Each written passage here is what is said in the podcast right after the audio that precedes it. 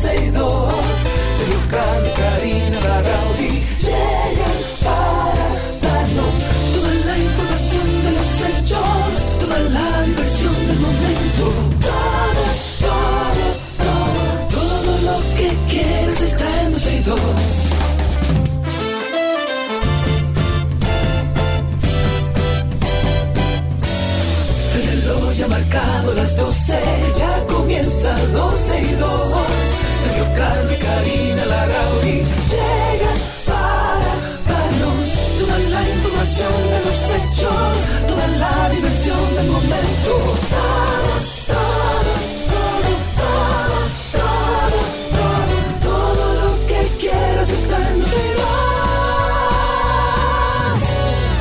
lo que quieras está aquí en 12 y 2. Eso es lo que dice nuestra canción y eso es lo que hemos intentado durante 14 años traerle a cada, a cada uno de ustedes a través de la 91.3, 91.1 FM. Hola Karina, hola Faña. ¿Cómo estás, Faña? Faña Oñata. No fañosa, de fañosa, Faña. Te puedo llamar Bueno. Faña. Debo decir que continúo con la eh, peste que me llegó. Vino mi amiga Dominique Fuentes y me preparó un brebaje. Oye bien. Limón, cebolla, ajo, miel y un regalo de cosas que yo ni sé qué fue lo que le puso. Si de aquí a mañana yo estoy bien, Ajá. por favor contacten a Dominic Fuentes a través de la red y pídale el brebaje mágico, porque la verdad es que, bueno, hay que cuidarse, andan muchos virus. Esta es como la época y además importante recordar el tema de la vacunación, tanto para el COVID, que todavía tenemos vacunas en nuestro país suficientes para aquellos que quieran reforzarlo, y la influenza y todos los virus que andan. A cuidarse se ha dicho, señores, bienvenidos a 12 y 2. Hoy tenemos que abrir con una noticia que mm, digo que ha causado como atención en todos los que utilizan redes sociales, porque aquí en República Dominicana nació el habitante 8 mil millones del planeta y se llama Damián. Este es el primer bebé dominicano que básicamente simboliza a nivel nacional los 8 mil millones de personas en el mundo. O sea, la llegada de este niño de Damián, como se llama, que nació en la maternidad Nuestra Señora de la Altagracia, ha generado eh, mucha, mucha expectativa porque es el primer bebé que simbólicamente nace en República Dominicana como aporte al conteo mundial de los 8 mil millones de personas. Eh, nació de mm, 2.77 kilos, eso multiplíquelo por 2.5, tiene 52 centímetros y ha sido protagonista indiscutible de la noche del lunes 14 de noviembre de 2022 fecha que bueno, marca un hito en materia de crecimiento demográfico y se cuenta aquí en República Dominicana. Así que para Damián y para toda la familia, muchísimas bendiciones. Te soy sincero. Ajá. Oye, nítido, felicidades, bendiciones, el niño.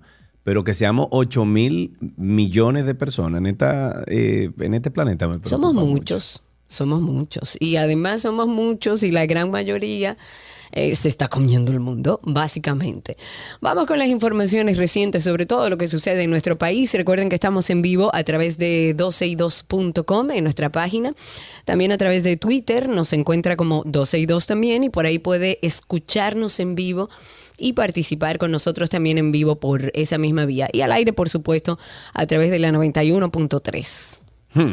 Nos vamos con que una reciente auditoría practicada al Ministerio de Agricultura revela operaciones financieras irregulares como dispendio, malversación y desvío de fondos públicos por miles de millones de pesos durante el gobierno de Danilo Medina. La investigación financiera abarca el periodo del 1 de enero del 2013 al 30 de diciembre del 2015 y en la misma se hallaron graves, escuchen bien, graves irregularidades financieras y contables en los ejercicios presupuestarios de la institución. Entonces, si eso es una institución del Estado, ¿cómo el Estado dominicano va a una compañía que trata de hacerlo bien, que trata de pagar sus impuestos, que trata de estar, eh, a estar de, eh, de la mano de, la ley dominicana, la ley dominicana, apegado a la ley dominicana. ¿Cómo entonces el Estado dominicano va a una compañía así y le dice, ah, no, que usted está fuera de la ley, cuando los ministerios estaban fuera de la ley? No sé ahora,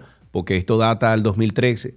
Eh, durante los años auditados, la entidad no contaba con estados financieros que contuviera todas las informaciones financieras de la institución. Wow, Refiere o sea, esto eso el era un informe. mercado. Un mercado. Oh. Según la auditoría, estas autoridades del Ministerio de Agricultura desembolsaron, apriétate, o, sea, ahí, apriétate aquí, que aquí es que va lo bueno. Del 2013 al 2015, la suma de 450 millones 587 mil 735 pesos a un personal que no figuraba como empleado de la institución. Wow. Pero ¿y cómo le pagaban si no figuran como Es empleados? que, es que son jefes, son jeques árabes, que tú no te Ay, has dado señores. cuenta de eso, ¿eh? No me gusta generalizar, no, no, no creo en las generalizaciones, pero lamentablemente nos, nos han hecho perder un poco la fe, aunque yo nunca la pierdo. Y una de las cosas que, que están sucediendo en nuestro país que me genera mucha preocupación, yo la verdad no entiendo al Colegio Médico Dominicano.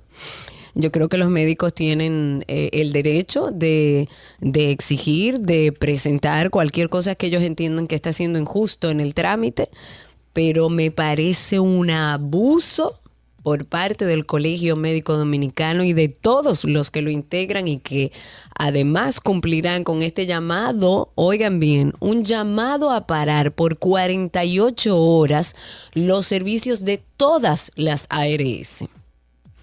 O sea, significa que usted, yo quiero saber qué va a Durante hacer el Estado 48 Dominicano. horas, exactamente, durante 48 horas, finalmente el ciudadano es el afectado, punto. No, pero que hoy escuchaba a una señora que, que tiene su seguro Mafre y que fue a atenderse, que no le recibían el seguro, y ella dice, pero y entonces en este lío que tienen ellos, ¿quién defiende a uno? Porque yo estoy pagando mi seguro, que además cuesta muchísimo dinero. Ojo.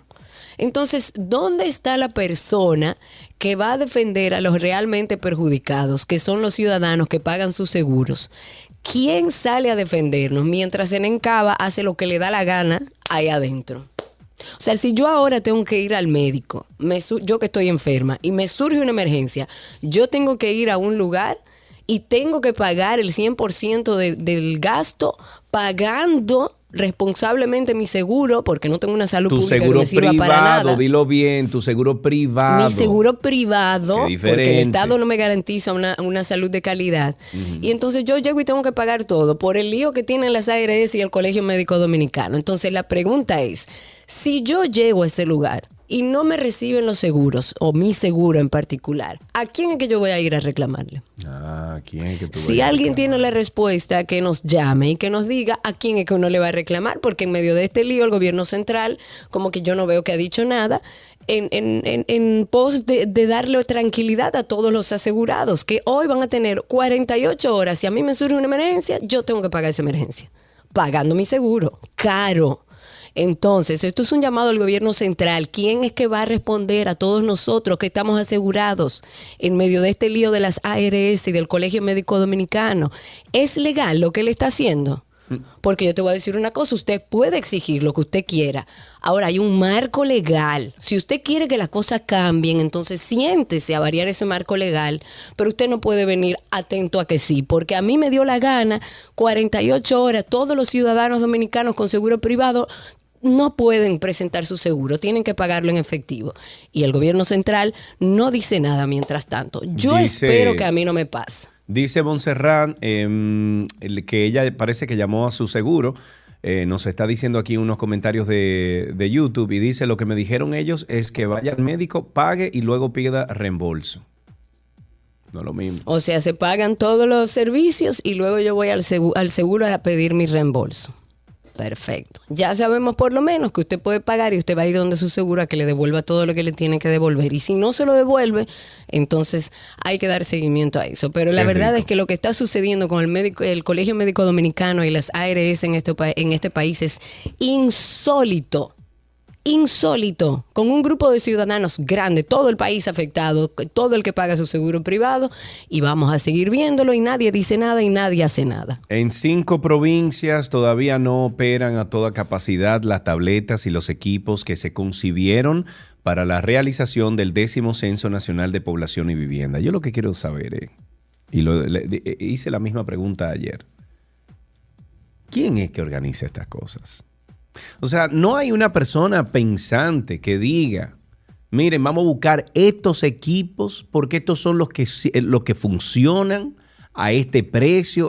O, sea, es a lo Debe haber un loco. encargado de tecnología y Bueno, pero muy digitalización de malo. esos datos. Muy malo entonces, Karina. Cristi, averigua quién, a ver si podemos averiguar quién es la persona o el encargado a nivel de tecnología y de operatividad del censo. ¿Quién garantiza que todo eso entre en esos dispositivos y que quede digitalizado para luego manejar esa información? En el boletín número 2 emitido por la Oficina Nacional de Estadística, ONE, en Santiago y la Altagracia, el 22% de las tabletas no habían sido sincronizadas, 22%, mientras que en la provincia de Santo Domingo restaba un 19%, en San Cristóbal el 9% y en Puerto Plata un 8%.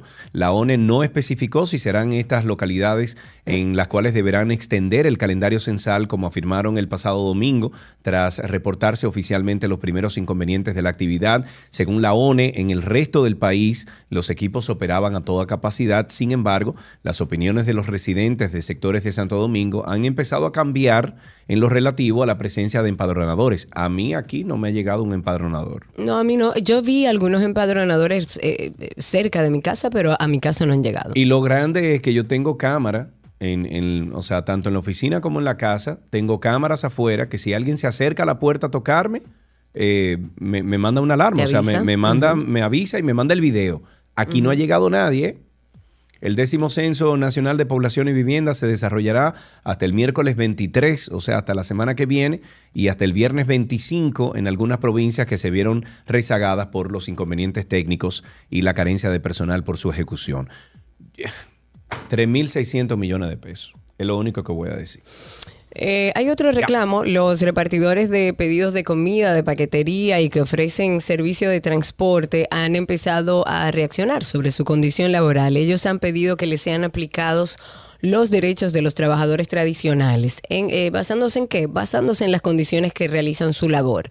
En el día de ayer vimos varios repartidores, decenas de repartidores, sobre todo de pedidos ya, realizando un piquete frente a las instalaciones de esa empresa exigiendo una respuesta. Esto después de la muerte de uno de sus compañeros en, las lluvias que inundaron la ciudad.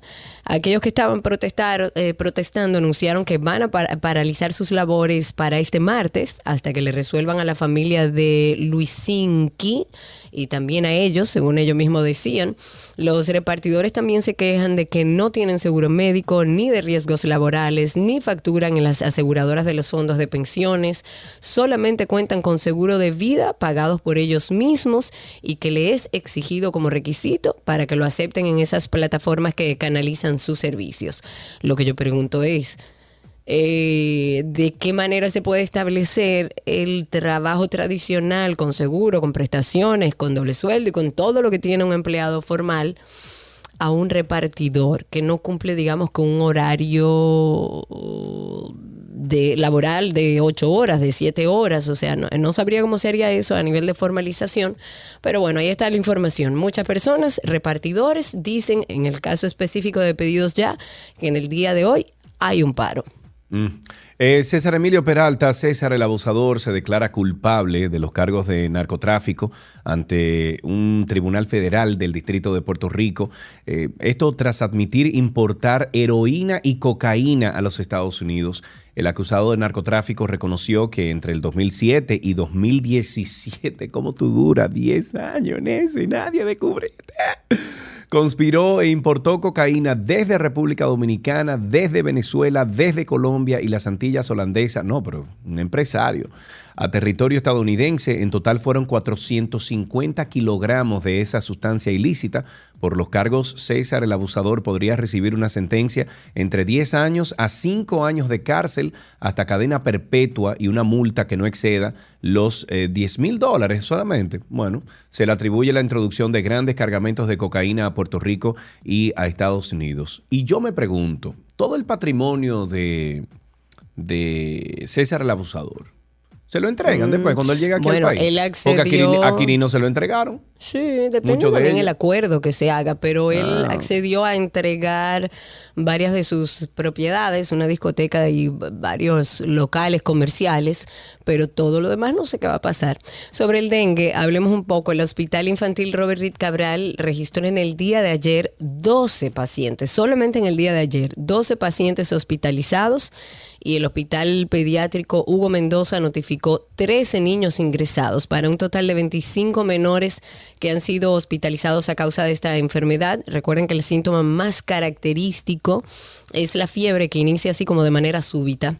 Los detalles de ingreso fueron ofrecidos ayer que por el director y la subdirectora médica operativa, tanto de los hospitales Robert Reed Cabral como el Hugo Mendoza, y dicen eh, que tengamos cuidado, que no acumulemos agua dentro o alrededor de nuestras casas, ni en envases que la acumulen, porque se puede convertir en un criadero de mosquitos eh, y por supuesto terminar con dengue. Hay que cuidarse porque está lloviendo mucho y hay que tomar las medidas preventivas. La jueza del sexto juzgado de la instrucción del Distrito Nacional otorgó 15 días al Ministerio Público para que presente acusación formal en contra de Fausto Miguel Cruz, acusado del asesinato del ministro de Medio Ambiente, Orlando Jorge Mera. La magistrada Yanivet Rivas dispuso que la intimación de la presentación de la acusación comience a correr a partir de la notificación del tribunal, cuyos 15 días serán hábiles. El tribunal tomó la decisión luego de, haberle otorgado en septiembre pasado dos meses al Ministerio Público para que presentara acto conclusivo, cuya fecha límite era el 9 de noviembre. Cruz de la Mota fue detenido por la muerte de su amigo de infancia, ocurrida el 6 de junio en las oficinas de Medio Ambiente. ¿A dónde parará eso? ¿A dónde parará y por qué ha tardado tanto? Si estamos hablando Si de un tan caso obvio, que ¿verdad? evidencia lo que pasó, ¿verdad? Y que hay una persona que dice lo que hizo.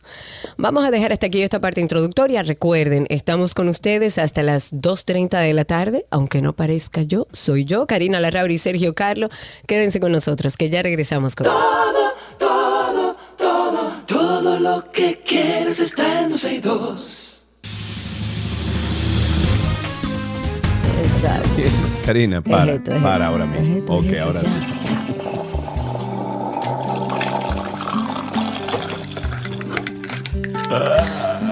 Oh, mi A lo, Dios. a lo mejor lo que necesitamos es un cafecito. Ajá, exactamente. Y una cama eso. yo también. Sí, y una cama también. Bueno, eh, ya estamos en cafecito. Ustedes comiencen a llamar al 809-562-1091, 809-562-1091 y el 809-200-1091 para los que están fuera de Santo Domingo. Pueden llamar por ahí, 809-200-1091. Dos llamadas o dos interacciones también a través de Twitter Spaces, arroba 12 y 2 en Twitter Spaces. Dos interacciones para que nos cuenten los trucos del café de su casa. 809-562-1091. Mira que tú sabes que los dominicanos no somos los únicos. Digo, yo tengo mi ritual para beberme mi café. ¿Y quiénes Pero más? a propósito del mundial, estuve leyendo que para los árabes servir café es como una tradición muy presente que está en Qatar y en los países como vecinos del Golfo, hasta el punto de que se considera un símbolo de la hospitalidad. O sea, si el anfitrión quiere mostrar hospitalidad, eh, lo que hace es servir café árabe. Eso es un aspecto importante de la hospitalidad en sociedades árabes y es considerado como un símbolo de generosidad. De hecho, eso lo leí Ah, dentro de un documento de la UNESCO. ¿Mm? Yo no, Sí. no sabía, no sabía. Sí, no sabía. eso, y tienen un ritual importante. De acuerdo con la tradición, es como la cabeza de la familia el que prepara, ellos le llaman como gawa, que es el nombre que tiene para ellos esta popular bebida, que no es café.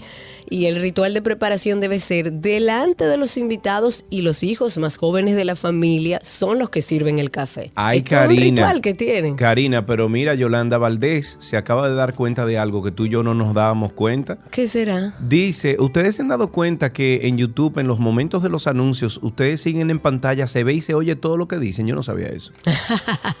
claro que sí lo sabíamos. Eso es parte de la dinámica, de que vean cómo se hace todo esto. Yolanda. Sí, sí, claro. Eh, eh, como dice Karina, es parte de... eh, Rafael, te estoy viendo. Eh, es parte de, de lo que ofrecemos a través de YouTube que no ofrecemos a través de la emisora.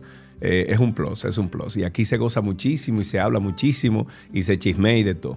O sea que ya sabes. Ahí tenemos una persona en línea, tenemos a Heidi en la línea que nos cuenta los truquitos del café. Heidi, buenas tardes, ¿cómo estás? Hola, hola, ¿todo bien? ¿Y ustedes? Todo bien, muy bien, gracias a Dios. Eh, cuéntanos, Heidi, ¿cómo te tomas el café? ¿Cuál es ese truquito que quieres compartir con nosotros? Mira, lo primero es que yo lo compro en grano, entonces tengo un molinito que todas las mañanas muelo mi cafecito, lo cuelo normalito en la greca, entonces yo hago una lechita de almendras, que la hago yo, que solamente tiene almendras y agua, no la compro la que venden en el súper. Entonces, echo mi cafecito en la taza, caliento esa lechita de almendra y luego que está caliente le hago una espumita, le echo un chorrito al café y luego le rayo un poquito de cacao orgánico amargo. Pero mujer, invítame a tu Wow. casa, por Dios. cacao, sí. Eso suena demasiado bien. Qué rico. Gloria ¿Y infinito. tienes mucho tiempo haciéndolo? Sí, tengo tiempo haciéndolo. Y ese cafecito en la mañana es lo primero que me tomo. Así después del vasito de agua, comienzo mi día con ese cafecito. Tiene que mandar la receta, Ah, Mira, mándala por, por Twitter para compartirla con nuestros oyentes también en Instagram. Lo Gracias por tu llamada. Ella mencionó la coco y yo la saboreé la coco. Como que se me hizo agua a la boca. Sí, no, yo la, de verdad, yo la saboreé. Yo hice como, como que. Y dice. Montserrat, ah, pero ella de las mías, porque sí, prepara su leche ella, sin más nadie que le ayude, sin ningún aditivo natural en su casa. Claro, claro, ahí tenemos una llamada más y la última tenemos a José en la línea. José, buenas tardes. Hola Sergio, hola ñata, ¿cómo están? Mire, eso es bullying. Cuéntanos, José, ¿qué truquito vale. quieres compartir con nosotros, amigo? Sergio, yo no soy cafetero, a mí no me gusta el café, a mí no me atrae el café, pero últimamente estoy bebiendo, porque estuve en Colombia hace unos meses y me enseñaron una forma muy buena de preparar el café y la estoy implementando. ¿Y cuál cuéntanos. Unos amigos eh, al agua del café le echaban hojas de coca Y hacía como, como el insumo de, de las hojas, entonces lo mezclaban con el café y un poco de canela. Oh, Entonces, ese- eso le, le da un gusto muy especial al café. Puede ser el café más malo del mundo, Sí, pero sí. tiene un, un sabor muy, muy, muy exquisito con eso. Entonces, si alguno de los amigos aquí eh, tiene alguien que le traiga un paquetico de hojas de coca de Colombia, se arriesgue, lo puede preparar y probarlo. No, pero que Muchísimas eh, gracias. creo que la, la hoja de Colombia, digo, la hoja de, de coca está prohibida aquí en el país. yo no lo sé. Por, sí, está prohibida, dice Cristi que sí, que sí. Porque la hoja de coca se utiliza incluso en un té que te dan en Perú, por ejemplo, y en lugares eh, de Latinoamérica donde hay que subir, o sea, donde hay que eh, calar mal una de altura. altura. Exacto, porque te ayuda al mal de altura, porque lo que hace es que te calma. Si tú eh, haces té de coca, lo que hace es que te calma. Eso no, no te pone, obviamente, después de un proceso químico que, que hacen para crear la droga, que se llama cocaína, es otra cosa. Pero el té de coca es, eh, eso eh, en Latinoamérica tú lo encuentras donde sea, ¿eh? Ah, yo no lo he probado nunca. Sí, sí, bueno, sí. gracias a Yo todos lo los que probé, llamaron. Yo lo probé cuando fui a Perú, eh, porque estábamos eh, calando una altura, fuimos a un restaurante y me dijeron, mira, té de coca. Yo me sentí un poco como, tú sabes, eh, ¿Cómo así? como con miedo, como que espérate. Y me dijeron, no, no, no, no, no, tranquilo, que esto no es el proceso químico que hacen para la droga, no, esto es otra cosa. Y lo tomé y no me hizo nada, o sea, lo que me calmó, como un té de estilo, me calmó. Sí, se para eso sí lo había oído, que lo utilizan para el mal de altura en lugares donde vas a escalar. Eso sí lo había oído. Sí. Para dejarle la receta de cómo lo hacen los árabes y que es parte de un ritual muy importante el café. Ellos utilizan agua, café, preferiblemente árabe y en grano, cardamomo y azafrán. Además, se debe tener en cuenta que se utiliza, que se pueden utilizar diferentes especias para elaborar este café, o sea, no pueden agregarle otras cosas. Se pueden usar elementos como el orégano, la nuez moscada, que es riquísima con café, la pimienta que le da así como un picante rico, o el anís estrellado que estaba hablando uno de nuestros oyentes. eh, creo que ya él eh, decía que le pone anís. Así que nada, invente por ahí parte del ritual árabe del café a propósito del mundial que ya está a ley de nada de empezar. Y gracias a todos los que se bebieron este cafecito con nosotros. Hasta aquí el cafecito del mediodía.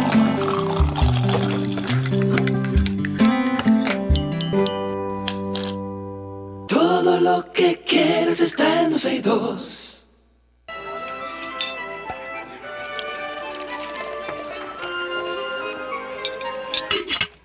Hola, la me oui, je mange comida de Gabriela Paz, que se pone ici. Me oui. Hola, Gabriela. Hello, o sea que ñata. ñata, ñatísima. Mientras tanto, sí. No puedo ni reírme. Señores, estamos en nuestra receta del día. Continuamos una semana de recetas con el ingrediente auyama. Si usted quiere compartir alguna receta, recuerde, a, través de nuestra página puede hacerlo y a través de nuestras redes como 12 y 2 en todas las plataformas. Gaby, ¿hoy qué preparamos? Y también recordarles que si quieren buscar más recetas en todas las cuentas, tanto en la de 12 y 2 como en la mía, van a encontrar años y años de, Sí, de señor. historia. Más de 14 años de receta. Como vuela el tiempo, Cari. Ay, sí. Bueno, pues hoy vamos a hacer un hummus de auyama. Aunque en realidad se ha Uh, tomado eso la suena palabra. Muy bien, yo nunca he probado eso. Bueno, sí, aunque se ha tomado como la palabra de hummus para hacer cualquier puré, por decir así, que uno pueda comerse con chips, el verdadero, Ajá. el verdadero hummus es el de garbanzos. Claro. ¿ya? Lo que pasa es que con esto de que eh, a las leches de almendra le decimos leche y no Exacto. es leche en sí, sino que es parte del argot culinario.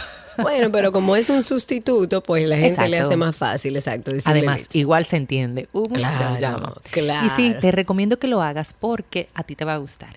Va a tener ese sabor ahumado de, de una auyama que vamos a cocinar en, eh, a horno, es decir, vamos a asar y luego va a tener el zumo de limón y, y el toquecito del tahini.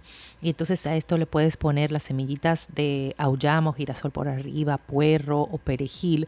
Y con unos chips, eh, ya sea de pita o casabe tostado, que a ti te encanta, Uy, sí, me o con encanta. unos crudités, es de verdad delicioso. Y ahora que se acercan pues las fiestas, ya la semana que viene, para quienes lo celebran, está el Día de Acción de Gracias, que esto como entrada es espectacular, inclusive se puede poner con un poquito de cranberries secas por arriba y te va a dar un toque wow. O para la Navidad, que comienzan las juntaderas, los angelitos, Todo. eh, que se llaman de la tía, que. Entonces, esto es un buen plato de usted eh, ofrecerse a llevar porque es muy fácil de hacer.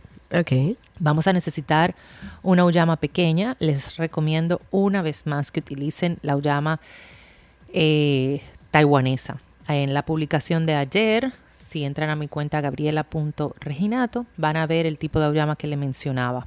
Es una uyama media aplastada, pero de verdad, verdad, siempre está garantizada de que va a salir bien y que está dulce sobre todo.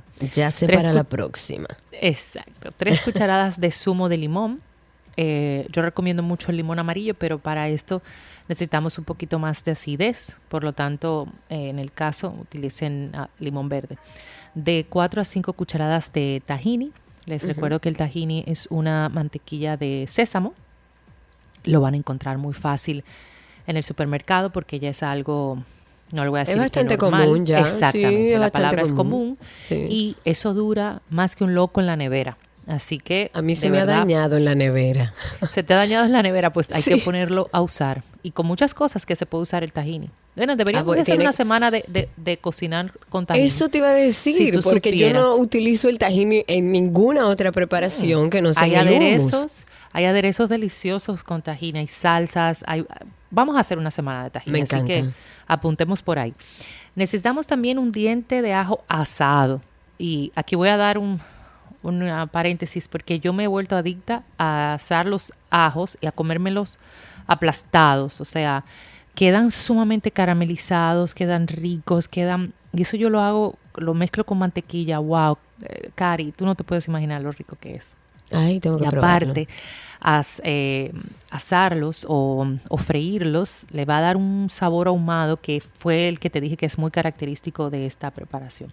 Usted lo que tiene que hacer, tome su dientito de ajo en un poco de aceite de oliva, lo lleva a, ¿cómo se llama? A fuego y entonces eh, a fuego bajo lo deja que se cocine como hay adentro para que quede, no tiene que estar tan tan blandito, simplemente como que se dore un poco, porque necesitamos también el sabor del ajo como, como característico. De 3 a 4 cucharadas de aceite de oliva. O también pudiera utilizar en el mismo aceite que asó el ajo, podemos utilizar ese aceite y le va muy bien. Sal y pimienta al gusto, perejil fresco, como te decía para terminar, semillas de auyama, o de girasol. Y si quiere darle un toque dulce adicional y ponerlo más festivo, pues los cranberries eh, por arriba le queda súper o semillitas de granada que va espectacular por igual. ¿Qué vamos a hacer? Vamos a tener el horno precalentado a una temperatura de 375 grados Fahrenheit. Vamos a pelar la uyama, vamos a, cortar en trozos y la vamos a colocar en una bandeja para horno.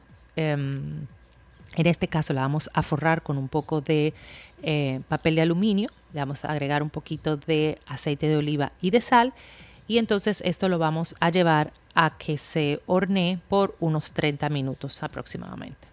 La idea básicamente es que la uyama esté tierna y, ligeramente caramelizada. Luego de esto lo vamos a dejar enfriar a temperatura ambiente. Vamos a procesar la uyama en un procesador porque en, licuadora no, no va a ser tan... La palabra no es fácil, sino que les recomiendo que sea en un procesador. Si no tiene, pues lo podemos hacer en... Queda más parejito, digamos. Las aspas del procesador, bueno, obviamente son completamente diferentes a, la, de las, a la de la licuadora. Y creería que va a quedar, va a quedar más cremoso, no tan líquido. Por ponerlo de alguna manera, ok. Para que, eh, exacto, como que en la cabeza tengamos una idea. Pero si usted no tiene procesador, entonces todo lo que sea líquido, es decir, el aceite, el tajín y el limón, todo póngalo primero en el vaso de la licuadora y después los cubos de auyama. Ok. Porque esto va a ayudar a que licúe mejor. Entonces, en un procesador vamos a poner la auyama, le vamos a agregar el tahini, el ajo asado, el toque de sal, la pimienta, el zumo de limón. Y si lo hace, obviamente, en procesador y el procesador tiene un huequito en movimiento, vamos a agregar aceite de oliva. Si no, agregamos el aceite de oliva y procesamos. Hay una diferencia de sabor muy leve, pero eso es para nosotros, es decir, yo me incluyo, los mañosos que... Exacto. exacto, que podemos... Yo también. Exacto. Entonces, nada. en caso de que esté muy, muy grueso de textura, puede agregar o más aceite de oliva o un chorrito de agua. En el caso de que sea un chorrito de agua, les recomiendo que sea alguito que esté un poquitito caliente, que no sea fría de nevera necesariamente, y dilúyale un poco de sal para que no le salga aguada ah, el, sabor en el, en el humus.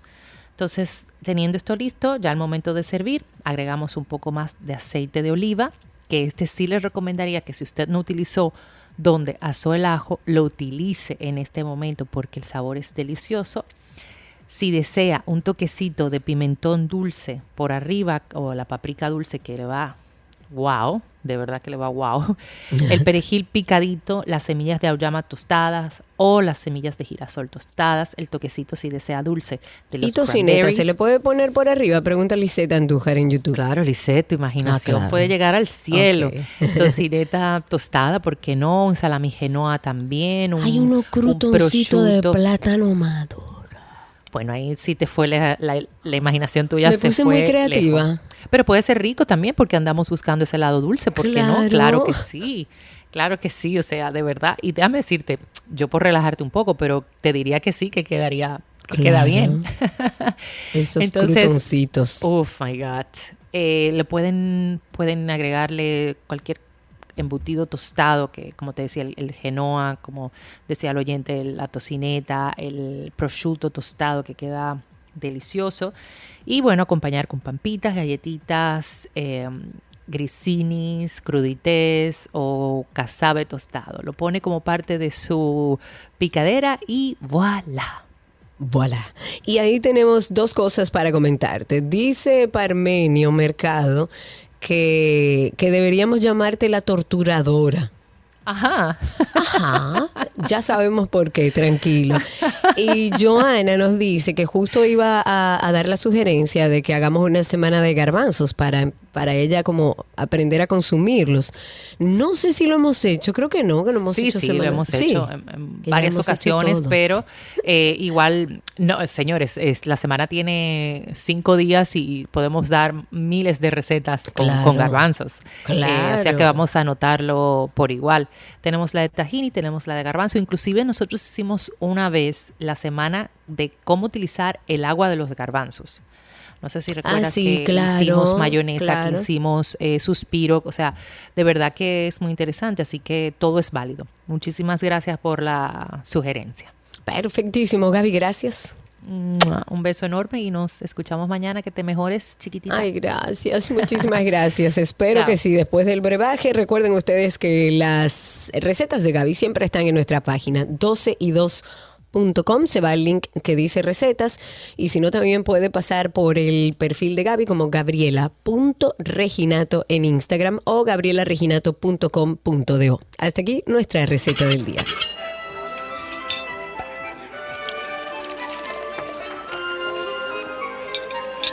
Todo lo que quieres está en 12 y 2.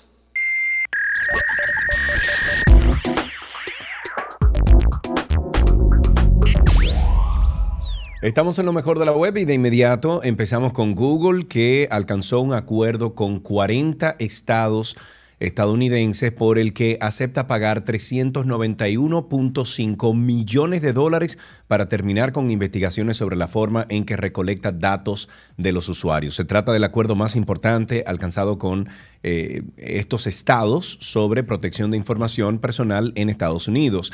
Esto según un comunicado de prensa del fiscal general, ministro de Justicia de Nueva Jersey. Según este grupo de estados, el gigante de Internet violaba el derecho de los consumidores a la confici- confidencialidad al recoger datos de geolocalización sin su au- autorización con fines publicitarios. Según este grupo de estados, el gigante de Internet violaba el derecho de los consumidores a la confidencialidad al recoger datos de geolocalización sin su autorización con fines publicitarios. Según este acuerdo, Google deberá indicar con mayor claridad cuáles datos de geolocalización serán recogidos. Google, como otras empresas de Silicon Valley, recibe críticas sobre su modelo económico consistente en vender espacios publicitarios muy acotados a gran escala, para lo cual depende de los datos en el grupo que obtiene de los internautas. Muy bien, tú puedes por favor algún día de esta semana o de la próxima para ayudar a nuestros oyentes venir a mi casa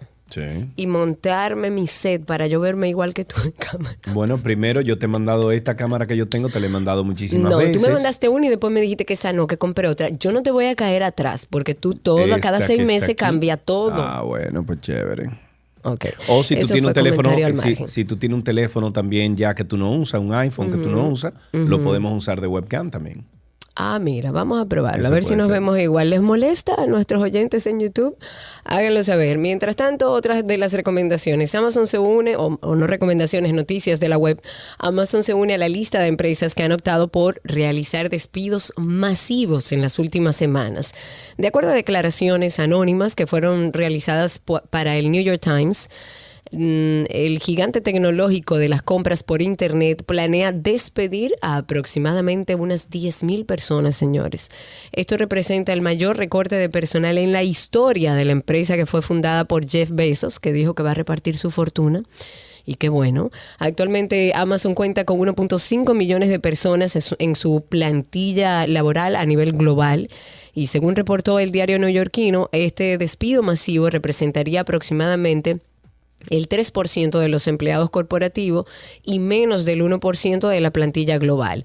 Este recorte de personal se dará principalmente en la organización de dispositivos de Amazon, incluida la asistente de voz Alexa, así como en su división minorista y en recursos humanos. Eso es parte de lo que ha salido. Empresas tecnológicas de este tipo han anunciado despedidos masivos. Señores, nosotros tenemos un podcast, se, llama After Dark y todos los viernes a las 7 de la, de la noche publicamos un nuevo episodio. Suéltalo, Lalgarucho. After Dark. Es una época donde debemos hacer una revisión de todas aquellas cosas que tenemos pendiente por hacer. Vamos a explorar un tema que mm, indudablemente yo creo que va con la época que estamos viviendo. A veces cuesta un poco ver lo que sucedió en el pasado y cuando cuesta regularmente es porque justamente no hemos cerrado ciclos. Y sobre todo lo podemos detectar viviendo nuestra vida en el presente, las cosas que se nos repiten, las estructuras mentales que se nos repiten y nos generan una interferencia o nos generan un malestar en nuestra vida, son ciclos del pasado sin cerrar y que nos están interfiriendo. Estamos finalizando un año y es una buena oportunidad para ver qué ciclos aún permanecen abiertos en nuestras vidas y decidir cerrarlos de una vez. No podemos renovarnos en el presente si tenemos un pasado que de alguna manera nos, nos viene como persiguiendo, ¿no?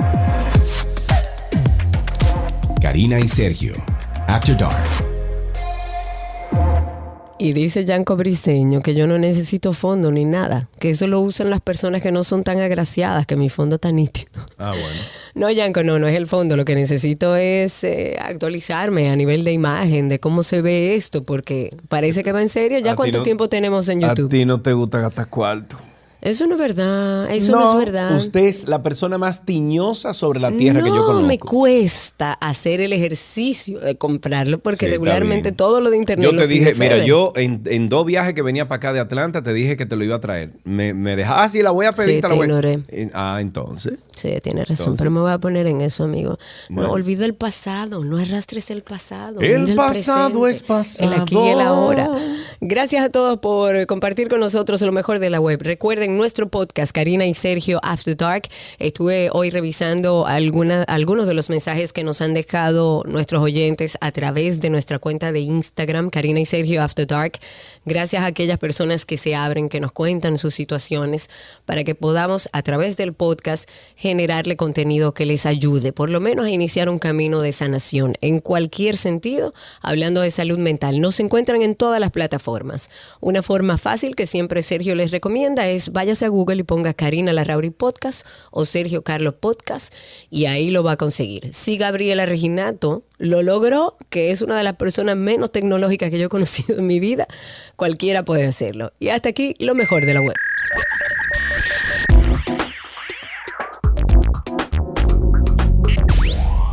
Todo lo que quieres está en 12 y 2.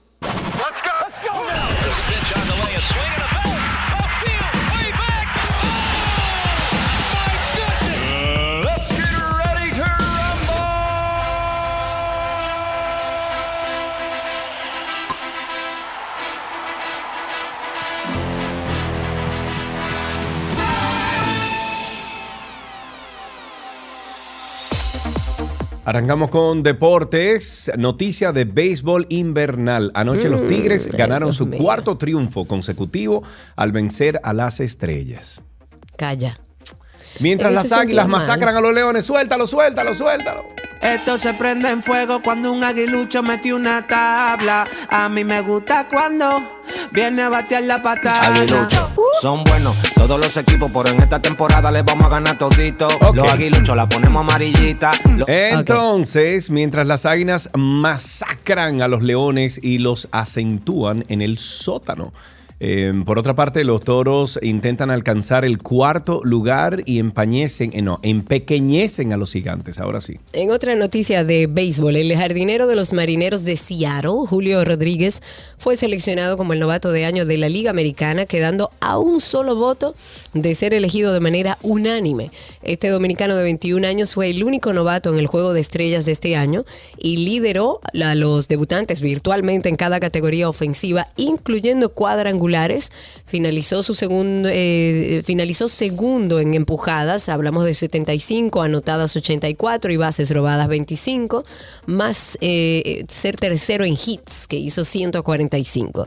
Rodríguez además jugó toda la campaña tras ganarse su puesto en el roster del día inaugural con una impresionante pretemporada. Felicidades para él. Ok, me voy con básquetbol. El astro Jason Tatum ano- anotó 27 puntos y Jalen Brown agregó 26 para liderar a los Boston, Celtics en una victoria este lunes sobre Oklahoma City Thunder con marcador de 126-122, extendiendo su racha de victorias en la NBA a 7 juegos. Marcus Smart agregó 22 puntos, el dominicano Al Horford totalizó 12 tantos y 11 rebotes y Tatum también contribuyó con 10 rebotes cuando los Celtics mejoraron 11-3 en la temporada mientras que los Thunder cayeron 6-8. Boston subió a la cima de la conferencia este después de que los Milwaukee Bucks cayeron de 10 a 3 o 10-3 más bien tras una derrota en casa por 121-106 ante los Atlanta Hawks. Una cosa, yo no sé si ese Mundial de Qatar este año trae muchísimas, eh, digamos que controversias, cómo se eligió el país, eh, las condiciones a nivel de derechos humanos también del país y muchas otras cosas. Pero uno de los últimos que ha salido y el fanático del fútbol debe algo saber de esto. Como sabemos, el Mundial de, de- de Qatar ya está entrando en su recta final para su estreno y poco a poco ya los fanáticos, aquellos que compraron sus entradas de distintas selecciones, pues bueno, empiezan a llegar al país para vivir desde el primer momento esta nueva cita mundialista que ya se avecina. Sin embargo, durante la última semana muchos usuarios como que quedaron sorprendidos porque vieron varios videos en las redes sociales de hinchas, que así es como se le llama, eh, por lo menos en Argentina, aquí se le dice fanáticos, redes sociales, vieron en las redes sociales a estos fanáticos que supuestamente ya estaban ahí, estaban agitando sus banderas, depende del país, entonando las canciones de cancha de sus respectivos equipos. Y la fiesta mundialista ya está recorriendo, según ellos, las calles de Doha. Eso es, eh, escribió el comité que organiza la Copa Mundial de FIFA Qatar 2022 en su cuenta oficial de Twitter. Y dice, estos pibes, ¿de qué parte de España son? Se preguntó un internauta al ver los videos en cuestión, mientras que otro añadió, ¿pero será que les pagan por ser hinchas, o sea, fanáticos de otros países o qué onda? Otro escribió, como mucho deben ser dos o tres argentinos, en este caso la fanaticada argentina, la mayoría son de la India y son fans de Messi, no de Argentina. Los usuarios hicieron estas preguntas de forma, digamos un poco irónica, al ver que la mayoría, señores, busquen esos videos, la mayoría de los aficionados que estaban caminando por la avenida, que es una de las más importantes de Doha, eh, no parecían ser como autóctonos de sus tierras. Lo que se ve son imágenes eh, de cerca de 3.000 fanáticos eh, argentinos marchando hacia el epicentro en cuestión, el cual reúne 119 ma- banderas que sirven como un espacio de reunión de la comunidad y entonando el himno y demás. Pero parece que hay algo raro en cuanto a la fanaticada. Se dice que le pagaron a un grupo de locales para que hicieran como que eran hinchas de diferentes países. Hmm. Es que el deporte apasiona a un punto, Karina. Bueno, que la gente se ha metido en lío. Sí, por eso. claro, claro Entonces, que sí. Bueno, para finalizar tenis, el tenista serbio Novak Djokovic podrá disputar el abierto de Australia, esto en enero del 2023, al levantarle la prohibición de entrada al país a raíz de la polémica surgida la pasada edición cuando trató de disputar el torneo sin estar vacunado contra el COVID-19, uno de los requisitos en ese entonces. El ministro australiano de de Inmigración, eh, ha decidido que Jo- Djokovic pueda, si así lo desea, solicitar un visado para participar en el campeonato que se disputa en Melbourne. Confirmó este martes mm, eh, una fuente gubernamental que pide no ser identificada al no estar autorizada a hablar con la prensa. El tenista serbio, que busca ganar su vigésimo segundo Grand Slam y empatar con el español Rafael Nadal, aún no ha confirmado su participación en el torneo australiano, donde ha ganado en nueve ocasiones. Karina, ¿tú sigues la Fórmula 1? No, no, es de los pocos deportes que nunca me ha llamado la atención. El otro el día, bueno, ayer, ayer fui a buscar a, a Gaby, que estaba donde su hermana en, la capital, y me dice, mi amor, ¿tú sigues la Fórmula 1? Y digo, bueno, yo fui a México, a, a uno de los, de los, de los Fórmula 1, y he visto una cuanta carrera, pero no es de que soy apasionado, así como nuestro amigo Pedro Rodríguez, por ejemplo, Exacto. o Eduardo Félix, etc. O mi hermano, el innombrable. Exacto. Ryan Larrauri, ese. Qué barbaridad, tú me buscas. Ryan Larrauri es fanático de la F1. De todos los deportes. Ryan Larrauri. De todos los deportes. Que no le gusta que lo mencionen en la radio, a Ryan Larrauri. Te babo con problemas. A Ryan. Pero vas a seguir. Bueno, pues mira, te voy a recomendar una serie que comencé a ver en Netflix y se llama. Ya, esta memoria mía, espérate. ¿Viste From Scratch? From Scratch. Sí, la No. de Zoe. Ah, no, no, no, no la he empezado, la tengo Tú sabes que guardada. empecé a verla, Oye, oye, espérate, no me confunda. Ajá. Fórmula 1 Drive to Survive. Fórmula 1 Drive to Survive. Son cuatro es? temporadas, Ah, pero te va a enseñar eh, como el backstage de lo que pasa en la Fórmula 1. Y está Ajá. muy duro. Es una novela. Una novela, yo estoy Ah, que- mira, me- es una novela. Pudiera verlo. Una novela. A, una nuestros novela. fanáticos de Fórmula 1 ya saben que no nos Eh. han grabado nunca más nada. Ujú. Dice Yanko Briseño que Max es un mal compañero y líder. Bien. Pero una, pero mal, malísimo Max Verstappen. Sí, muy malo. Muy Eso malo. dicen. Bueno. Dejemos hasta aquí deportes, ya regresamos con el resto del contenido. Todo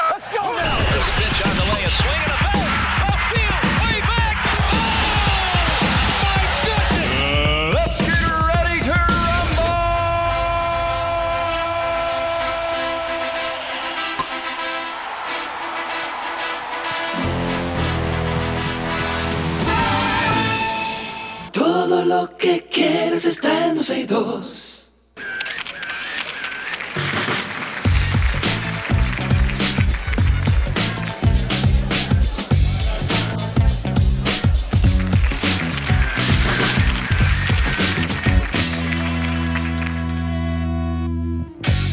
Estamos en moda. Eso sí, es. señor. Sí. Estamos en nuestro segmento de moda. y Yo estoy feliz, señores, feliz porque soy parte de este proyecto del que vamos a hablar eh, hoy en el día de hoy. Fui invitada a este proyecto y me encanta el trabajo que se está haciendo desde Jumbo con la moda local. Recibimos en el día de hoy a Madeline Martínez, ella es vicepresidenta de Mercadeo y Retail Financiero de Centro Cuesta Nacional, para que nos hable de un proyecto bellísimo que de seguro ustedes han visto por ahí. Yo de hecho he posteado algo que se llama Retrospectiva 2022. Bienvenida Madeline, ¿cómo estás? Hola Karina, hola Sergio. Eh, gracias por, por la invitación y permitirnos contar un poquito sobre este gran proyecto que básicamente es una, una retrospectiva, efectivamente como su nombre lo indica, donde hemos reunido todos los diseñadores dominicanos que, que han puesto sus colecciones en nuestras tiendas a través de los 20 años que ya tiene Jumbo en el mercado dominicano. Yo me quiero ir, Eh, Madeline, y perdóname que te interrumpa, un poco más atrás, porque eh, me emocionó mucho cuando estuvimos en el lanzamiento, la historia de cómo nace esto, de cómo ustedes ven esto como empresa. Más allá del tema comercial, eh, eh, la- industria de la moda local está siendo también, digamos que a través de ustedes, más visible y para todo público. ¿Cómo es que nace la idea de generar esto a través de Jumbo? Mira, realmente nosotros, uno de nuestros pilares más importantes de, de la marca es todo lo que tiene que ver con el desarrollo de los productos locales. Y como filosofía corporativa, CCN cree mucho en apoyar a esos pequeños productores, a esas pequeñas empresas y ayudarlos a ir desarrollándose y emprendiendo. Nosotros tenemos una filosofía corporativa que es eh, un proyecto que se llama De aquí con corazón, Ay, que tiene que ver justamente con todo ese apoyo a esos productores, proveedores locales y los diseñadores eh, dentro de su sector, que es la moda, son eh, productores locales de, de- de todo lo que tiene que ver con moda dominicana. Así nace el proyecto de apoyar esos diseñadores y poner esa, esa, darle la oportunidad a ellos de llegar de un nivel a un nivel más masivo a través de nuestras tiendas eh, con sus colecciones y todo lo que hemos creado a través de estos 20 años. Y no solo a nivel masivo para el, para el diseñador, sino que también el, ciudadano tiene acceso a, a la moda local y tiene acceso a esos diseñadores, que haya moda para todos y que todos tengan acceso. Desde, desde esa, yéndonos un poco a la retrospectiva, iniciaron con un diseñador que lo hacían de manera paulatina y en esta colección lo que hacen es justamente una retrospectiva 2022 con todos estos diseñadores. Sí, nosotros tomamos las piezas, algunas piezas icónicas de esas colecciones o un concepto parecido desde el inicio, que el primer diseñador fue Leonel Lirio, luego tuvimos a Jenny Polanco con varias colecciones, Magali Tiburcio, José Yang, Zuli Bonelli, y básicamente lo que hemos hecho, Julio Marcano, perdón, que se me olvidó claro. mencionar, lo que hemos hecho es que cada uno de ellos eh, no todas las piezas de las colecciones pasadas, sino algunas de ellas y otras desarrolladas de una manera más evolucionada, están ahora mismo a la venta en todas nuestras tiendas. Eh, cada diseñador tiene su personalidad, cada diseñador tiene su estilo. Fíjate que, por ejemplo, tú misma, Karina, fuiste la musa de Magali Tiburcio. Sí, señor. Eh, y cada uno de ellos tiene como su estilo y cada consumidor se siente identificado con uno o con otro. Y Claro. eso es lo, lo bonito del proyecto. Eh, es un proyecto dirigido a, a todos los dominicanos, incluso en el evento nosotros no utilizamos modelos, tú estuviste presente, Sí, sino claro. que fueron personas de danza moderna, personas que bailan de, de diferentes estaturas, personas delgadas, Que personas... me eh, encantó o sea, eso, me encantó porque eran personas mensaje. normales. Exacto. Exactamente, porque Jumbo es una marca que se dirige a todo tipo de público. Nosotros no, no nos gusta in- incluso definir un perfil, sino que Jumbo es una marca donde el consumidor que valora todo lo que tiene que ver con, con una relación justa calidad-precio, eh, nosotros lo valoramos. Y en el caso de la moda, tú te tienes que sentir cómoda, pero también se puede sentir cómoda una persona que tenga más curva o que tenga un cuerpo diferente, una estatura diferente. Y es un proyecto dirigido a todos los dominicanos. Genial. ¿Y dónde esto está exhibido en, en Jumbo? Cada uno de los diseñadores, digamos, que tiene. ¿Cómo está físicamente para el que vaya a la tienda? Nosotros tenemos la colección en todos nuestros puntos de venta en este momento. En la capital, Ah, ok. por ejemplo, en Jumbo Luperón, Jumbo. Ágora, en Jumbo San Isidro, en Jumbo Puerto Plata, Jumbo La Vega, Jumbo Moca. O sea, todas nuestras tiendas tienen eh, la colección disponible y los clientes simplemente van y dependiendo de lo que les guste, pues ya pueden comprar. Adquieren, Ahora claro. para Navidad tenemos muy buenas expectativas porque tú sabes que hay muchas actividades, muchas fiestas y la gente valora mucho el tema de, de- de tener acceso a una ropa bonita con un precio bastante justo.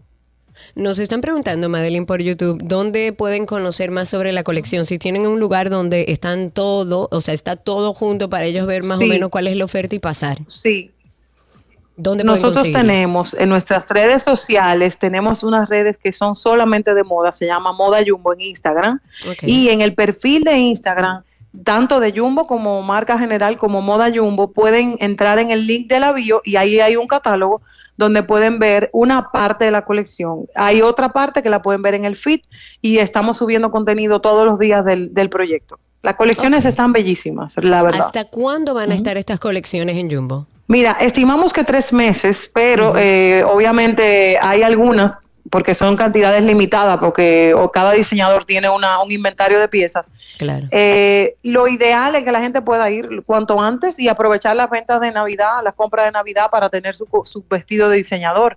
Eh, hay, hay piezas que son súper femeninas, hay vestidos, hay blusas, hay pantalones, hay de todo, hay de todo. De todo, señores, absolutamente de todo, de la mano de los mejores diseñadores de nuestro país que han participado durante 20 años en las colecciones que hace Jumbo, acercando a la moda a todos los dominicanos. Dese la vueltecita por Jumbo. Yo tengo que recomendar a Magali Tiburcio y decirle que tienen un vestido espectacular para el 24 o para el 31, pero la verdad es que hay una oferta bellísima que pueden aprovechar para esta época de Navidad. Madeline, muchísimas gracias. Gracias a ustedes y esperamos que puedan aprovechar esta democratización de la moda, como nosotros llamamos, para que cualquier persona pueda acceder a estos diseños tan exclusivos y tan bonitos. Muchísimas gracias por el apoyo. A ti, Madeline. Madeline Martínez estuvo con nosotros, vicepresidenta de Mercadeo y Retail Financiero de Centro Cuesta Nacional, aquí en Modas.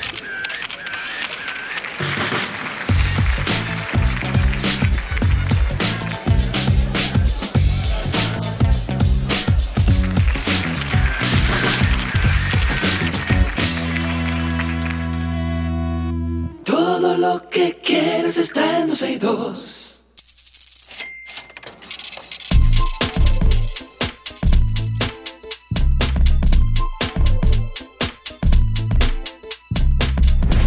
Guay, mi cuarto. Estamos en economía y hoy vamos a conversar con Jesús Gerardo Martínez.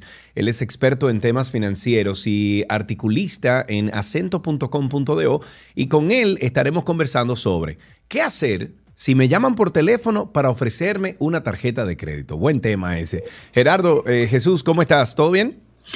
Todo bien, un placer de saludarlos a ambos, a ti, a Sergio y a y Karina. Muy bien, bueno, pues muchísimas gracias por estar con nosotros aquí, Jesús. Eh, me, río porque en las últimas tres semanas me han llamado como de cuatro instituciones ofreciéndome tarjeta y le digo, no, muchísimas gracias, pero mire que usted, pero eh, joven, gracias y por favor quíteme de su lista de distribución, por favor. Entonces, ¿qué es lo primero, Jesús, que tenemos que hacer si recibimos esa llamada que nos están ofertando una tarjeta de crédito? Mira, Sergio, ya tú diste una parte de la respuesta. Tú sabes primero que la tarjeta de crédito es la, es la línea de negocio más rentable de los bancos, porque las tasas de interés que ofrecen de financiamiento es un 60% anual y un 75% para retiro de efectivo, que es equivalente a 6.25 y a un 5% mensual a nivel de financiamiento.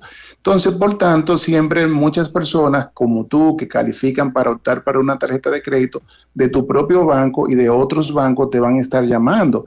Y, lo, y cuando dije, dije que tú dabas la, la mitad de la respuesta era que tú le dices a sí mismo, si no te interesa la tarjeta, tú le dices, quíteme de su lista para que no te llamen. Esa es una primera respuesta. Pero cuando te llaman para ofrecer a cualquier persona, lo primero que tiene que hacer una persona es detenerse y piensa. Y preguntarse, hacerse alguna pregunta. ¿En, verdad tú la necesitas? ¿Necesitas otra tarjeta? ¿Tienes tarjeta de otro banco? ¿Tiene alguna ventaja e, esa tarjeta? Porque puede ser que en mi caso había una tarjeta que me interesaba de un sitio, me llamaron por casualidad y decir, mira, me interesa porque esa tarjeta me devuelve un 5% en supermercado, me devuelve un 3% en gasolina, me devuelve un 3% en farmacia y me devuelve un 2% en otro comercio. Entonces, desde ese punto de vista, para mí es una tarjeta rentable porque si tú consumes 20 mil, 30 mil, 50 mil pesos y puedes recibir un 5%, ya estás recibiendo 2.500 pesos, 30 mil en el año. Entonces ya es una tarjeta que se paga sola. Entonces, las personas primero tienen que detenerse, no decir, mándamela. No, no, tú tienes que saber si tiene ventaja esa tarjeta. Si no tiene ventaja y tú tienes una, ¿para qué te vas a endeudar con otra tarjeta más o para qué va a tomar otra tarjeta más? Porque eso puede afectar tu score crediticio. Y otra cosa más, tú tienes que saber cuando vas a tomar una tarjeta de crédito por primera vez que si tú tienes los ingresos para pagarlo, porque generalmente cuando hay esas promociones es porque tú calificas, porque los bancos tienen modelo eh, de scoring crediticio para determinar los clientes buenos y también ellos tercerizan esos servicios con los buros de crédito que tienen la totalidad de las informaciones. Sí. Eh, lo, que pasa es que no sé si el sistema de República Dominicana de, crediticio funciona igual que el de Estados Unidos, porque el de Estados Unidos, si tú tienes, por ejemplo, 5, 7, 8 tarjetas de crédito y tú consumes muy poco en esas tarjetas de crédito, el hecho de que tú tengas disponible tanto crédito sin usar te conviene a nivel de, score crediticio. ¿Eso pasa también en República Dominicana? Sí, fíjate que los aquí tenemos dos buros de crédito o sociedades de información crediticia, que es lo que, que es el nombre correcto. tenemos Equifax y tenemos TransUnion, que ambas son de Estados Unidos. Entonces, aquí el sistema funciona aquí. Los, propios buros de crédito dicen no consumen más de un 30% en tus tarjetas para que no te afecte el score crediticio, no tener más de 3 a 5 tarjetas para, porque a medida que tú tienes más tarjetas de crédito, el puntaje crediticio conforme al modelo que ellos han desarrollado, entonces te baja ese puntaje. Entonces, y también cuando tú tienes tu tarjeta, como dicen buen dominicano, explota, o más de un 50%, permanece siempre con más de un 60 o 70%, el puntaje de crediticio te baja. De modo de que, pero tener una tarjeta de crédito tienes mucha, tiene mucha ventaja. Primero, tú te puedes financiar entre 20 a 55 días, puedes obtener beneficios de devolución de lo que tú consumes de entre 1 a un 5%, más, una, más la serie de ventajas que ofrecen los seguros eh, a través de las marcas. Ok, si tienen alguna pregunta pueden hacerla a través del 809-562-1091 y el 809-200-1091. Eh, ¿qué, ¿Qué toman en cuenta los bancos al momento de ofertar este tipo de servicios? Como dices tú, estamos calificando, pero ¿cómo dieron conmigo como cliente? Muy bien, tú sabes que la propia ley de informaciones crediticias, la 172-3, en su artículo 27, establece que las entidades bancarias y los buros de crédito pueden hacer campañas eh, de mercadeo utilizando tus informaciones base. Cuando tú abres una cuenta o abres una tarjeta de crédito, tú estás autorizando al banco donde tú la tienes a que tus informaciones se la pasen a los buros de crédito. Tú eres el que la autoriza. Si tú no autorizas, el banco no puede pasársela es lo primero. Entonces, los buros de crédito recopilan todas esas informaciones de las empresas eléctricas, de las empresas de telefónicas, de las empresas eh, de, de, los bancos, de las entidades bancarias y de donde tú, cualquier persona tome un crédito y que se haya afiliado. Entonces, los buros de crédito establecen modelos de score crediticio que pueden estimar hasta los ingresos tuyos en función de los consumos que tú haces mensual, el consumo promedio a nivel de todas las tarjetas de crédito. Entonces, en función de modelos estadísticos, donde de un histograma normal que se van comparando las personas similares a ti en, cuanto a consumo, en cuanto a ingreso, en, en la forma de pago, ellos establecen una serie de modelos y esas informaciones se la venden a los bancos como potenciales clientes a los cuales ellos le pueden ofertar una tarjeta de crédito y le calculan la probabilidad de incumplimiento en función del score de una serie de variables como la que he mencionado acá. Entonces, así es que los bancos obtienen esa información para llamarse, eh, para llamarte. Entonces, son los buros de crédito que le venden esas informaciones a los bancos. Mira, estos son clientes que son potenciales para ti, que son buenos pagadores y algunos bancos pueden, dependiendo de su apetito de riesgo, pueden decir, mira, yo quiero esto que, aunque no sean buenos pagadores, refinancian su tarjeta de crédito, me van a pagar un 5% por mensual de financiamiento y esos clientes son más rentables. Entonces, así obtienen los bancos esas informaciones. Ok, tenemos una llamadita, tenemos a Yajaira en la línea. Buenas tardes, Yajaira. Buenas tardes, Sergio, ¿cómo estás? Muy bien, ahí está nuestro amigo Jesús Gerardo esperando tu pregunta. Excelente, Jesús, muchas gracias. La pregunta es, ¿qué tan cierto es que si devuelvo una tarjeta que tiene un límite amplio, que tengo por más de 10 años, pero ya sus requisitos entiendo que no me conviene y he optado por usar otro plástico, no lo estoy usando, ¿qué tan cierto es que si lo devuelvo al banco me baja mi score? Ok. Eso eh, realmente todo lo contrario. Cuando tú devuelves tarjetas que tú necesitas, lo que el modelo de predicción, y te lo digo con conocimiento de causa, lo que hace que te eleva el score crediticio porque se supone que ya tú no tienes un riesgo potencial de un consumo que puede hacer y una probabilidad de incumplimiento. Es todo lo contrario. Los modelos de, de, crediticio, de score crediticio o puntaje crediticio, a medida de más tarjeta, mayor riesgo crediticio, mayor el puntaje y el score es más bajo. Si tienes menos tarjeta, entonces tu puntaje te sube. Por eso yo les recomiendo a las personas que tienen tarjeta guardada, que, que no la están utilizando, en vez de estar pagando un costo anual de renovación, es mejor que la devuelvan porque le va a ayudar a tener un mejor perfil crediticio. Claro, y hay una cantidad estimada de tarjetas de crédito que sea ideal tener. O sea, si una, si una persona te dice, ¿cuánta tarjeta debo tener? ¿Cuál sería tu respuesta? Mira, mi recomendación es tener alrededor de tres tarjetas y dos tarjetas con fecha de corte diferente, de marca diferente y de tu propio banco. Que puedas pagarla. Ojo. ¿Eh? Que puedas pagarla. Claro, y, y una tarjeta de un banco diferente para tener una diversificación en caso de que ese banco pudiera tener alguna situación o esa tarjeta. Entonces, esa, esa, es mi recomendación, tres tarjetas. Por ejemplo, en el caso de Sergio, que viaja todos los, eh, que viaja de, de, Atlanta a República Dominicana, él tiene que tener una tarjeta Black, Platinum, para él usar los salones VIP de los aeropuertos. Pero también si él tiene mucho pero, Pero una cosa, pero una cosa, Jesús, porque el otro día me ofrecieron una, una Black y yo le dije, no, no, no, no, no, no, no. Dame una cuestión que no sea la Black. No quiero la Black. Y escogí otra. Eso me afectó mi, mi crédito. No eso no afectó ningún crediticio, al contrario, si tú tenías otra Black, yo, tuviste una decisión inteligente porque no va a pagar doble, dos costos altos. Pero si no tenías, debiste tomarla porque eso te va a dar una serie de facilidades que no te la va a dar esa tarjetita normal. Aunque hay tarjetas normales como de algunos bancos de supermercados de marcas compartidas que te ofrecen un 5% de descuento en el supermercado, en juguetería, en libros. Entonces, eh, eh, en otro tipo de negocio. Si tiene bebé, también. Entonces, esas son tarjetas que te devuelven, que tú te sientes que te están devolviendo y hay otras que también te dan el 2% de devolución en efectivo, que tú no tienes que estar reclamándole al banco, devuélveme ese dinero. Ok, eh, Jesús, tengo, tenemos varias preguntas, vamos a tratar de contestarlas rápidamente. Empezamos por el teléfono, está Gabriela al teléfono, luego pasamos con Karina y tenemos una pregunta a través de YouTube. Adelante, Gabriel, buenas tardes. buenas tardes.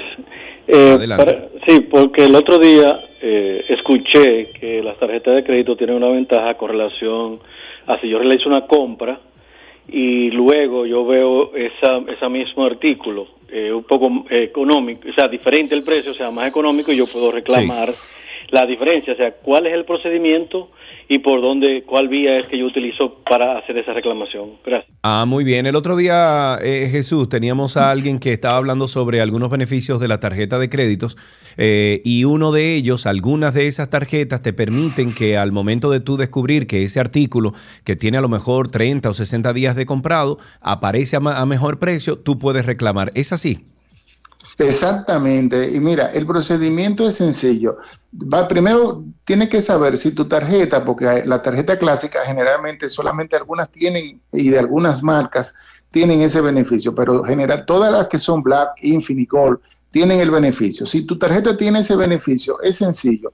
Tú te diriges a, la oficina de tu banco y le dices, mira, mi tarjeta tiene este beneficio, yo compré este producto, mira esta foto, lleva el comprobante, está por debajo del precio y eso tiene una garantía de protección de precio y en el banco en menos de 45 días te devuelve ese dinero. Es decir, porque eso es un seguro de protección de precio que tiene. Y es sencillo. Lo puedes hacer por teléfono también, pero evidentemente tienes que llevar la evidencia. Ellos te van a decir, tienes que mandarme un correo con las evidencias. Y si tiene tu gerente de cuenta, le escanea la documentación y tu gerente de cuenta te abre esa especie como de reclamación, que no es de reclamación, porque tú no le estás haciendo una reclamación al banco, sino es un beneficio que te ofrece el banco a través de la marca. Ok, tenemos una pregunta ahí en Spaces, Karina, adelante. Sí, señor, tengo a Triple Maduro a través de Spaces. Amigo, tu pregunta. Muy buenas, ¿cómo están ustedes? Adelante, muy bien. Ah, hablando de score de crédito, por ejemplo, cuando te llaman a tu nacional, incluso que tú no tienes ningún tipo de relación con ellos. Tú tienes un préstamo preaprobado. Eh, Triple Maduro, te voy a pedir a ver si hay alguna forma de que podamos escucharte mejor, porque eh, yo no estoy entendiendo. No sé si tú, Sergio, si están entendiendo, pero yo no, entiendo. A ver, acércate un poco más al teléfono o busca un lugar donde podamos entenderte mejor. Adelante, Triple Maduro.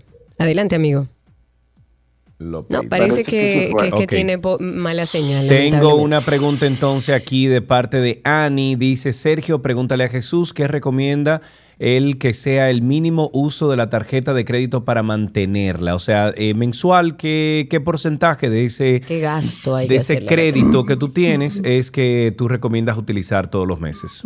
Mira, lo primero es que los bancos no te exigen que tú tengas que hacer tener eh, hacer consumo para mantener la tarjeta de crédito, porque anualmente ellos te cobran un costo de renovación y ese costo de renovación te lo exoneran en función de tu consumo la mayoría de las entidades.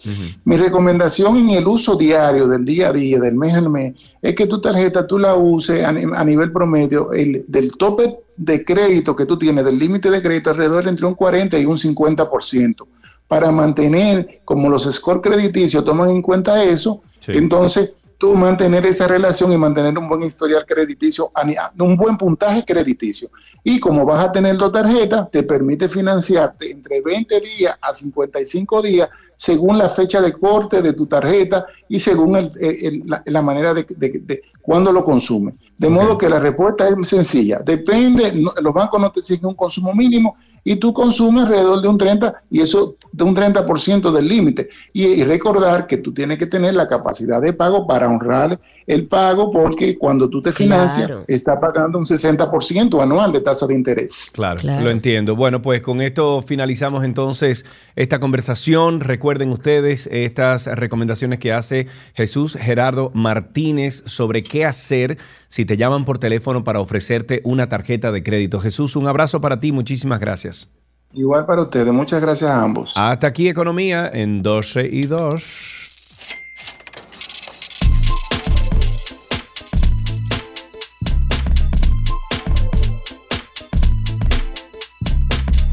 Todo lo que quieres está en 12 y 2.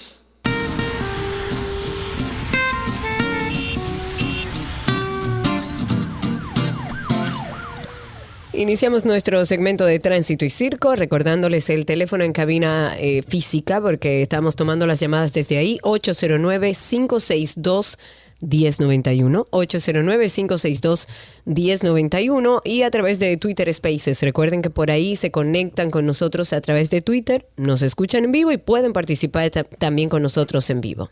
Ok, 809-562-1091. Vamos con el recordatorio amistoso que dice joven aún, empresario, trabajador, padre de familia, madre de familia, no pase trabajo, no espere el 31 de enero para usted renovar el marbete, se lo llevan a su casa ahora. Usted entra a la dgi.gov.do y ahí se lo mandan a su casa y punto. Y ya, y no coge pique.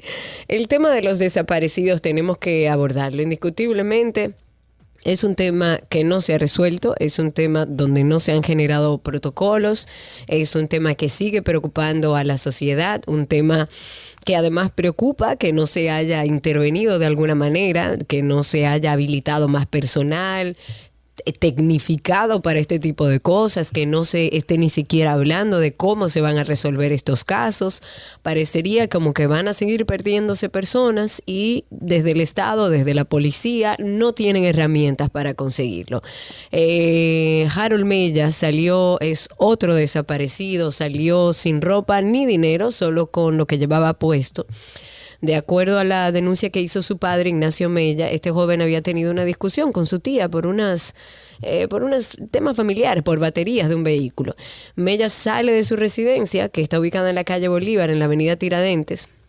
En la calle Bolívar, calle Bolívar, Avenida Tiradentes. Bueno, alrededor de la calle Bolívar, eso fue alrededor de las 5 a 6 de la mañana, salió solo con su celular y hasta el día de hoy sus, sus familiares no saben dónde deja está. de moverte porque cada vez que te mueves estás dando a tu escritorio y suena al aire. ¿De acuerdo? Ah, ok, de acuerdo. gracias. Tenemos ahí a Nelson Torres en la línea. Buenas tardes, Nelson. Buenas tardes, Sergio. Amigo, Eh, cuéntanos. la denuncia que tengo es contra la DGC. Ajá, ¿qué pasó con la DGC? A ver. En, en Higüey estaba yo estacionado esperando el cambio de luz en una luz de semáforo. Y cogiste el Por- celular en la mano. No, no, no, no, no. Delante de mí había un vehículo solamente esperando el cambio de luz. Pues habían dos agentes de la DGC que estaban tratando de detener un motorista que venía sin casco, con un pasajero detrás. Pues ellos venían de frente, cada uno a ambos lados del vehículo. Cuando pasan a la parte trasera, que tratan de detener el, el motorista, lo que hace es que se sube, me choca por detrás del vehículo, se sube la acera, vuelve y baja, me choca adelante y se va. Entonces, uno de la gente viene muy risueño, me toca el cristal y me pregunta por mi documento. ¿Y entonces? ¿Y entonces? Entonces, yo me va le digo que si yo soy el agradado, que qué documento me está pidiendo, que si ellos no hacen su trabajo, porque se me dice él,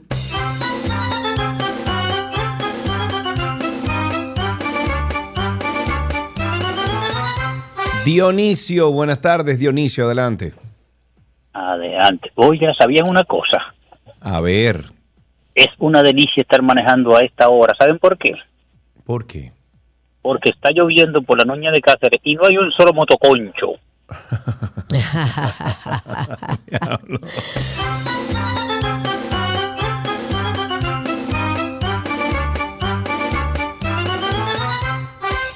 El presidente de la Cámara de Diputados, Alfredo Pacheco, Pacheco, Pacheco, ha pedido en el día de hoy al Karina, ministro de Interior deja Policía. de moverte. No puedo. es algo innato suena, en suena al aire, suena. ¿Y qué clan. será lo que suena? Suena Porque yo no he clan, estado- clan, yo no- yo no-. No sé qué será. Pero bueno, el Alfredo Pacheco ha pedido hoy al ministro de Interior y Policía, a Jesús Chubásquez, revocar la medida que prohíbe la venta de bebidas alcohólicas pasada la medianoche en Santo Domingo. Este legislador catalogó la iniciativa de Interior y Policía de odiosa. Bueno, no sé si era la palabra correcta, pero afirmó que en nada va a contribuir a disminuir los niveles de delincuencia. Yo le diría a Pacheco que se vaya a hablar con el director de la policía, que en tres días dijo que la criminalidad y la delincuencia había bajado por esta medida de restringir el alcohol después de la medianoche.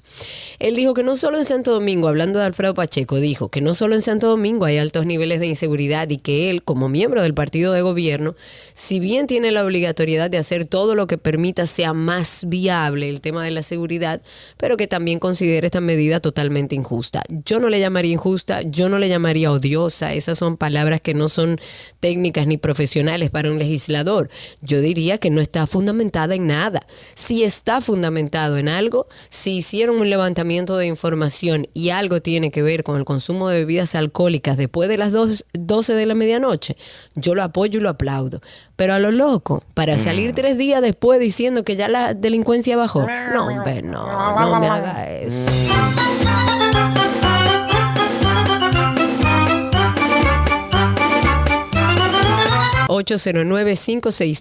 809-562-1091.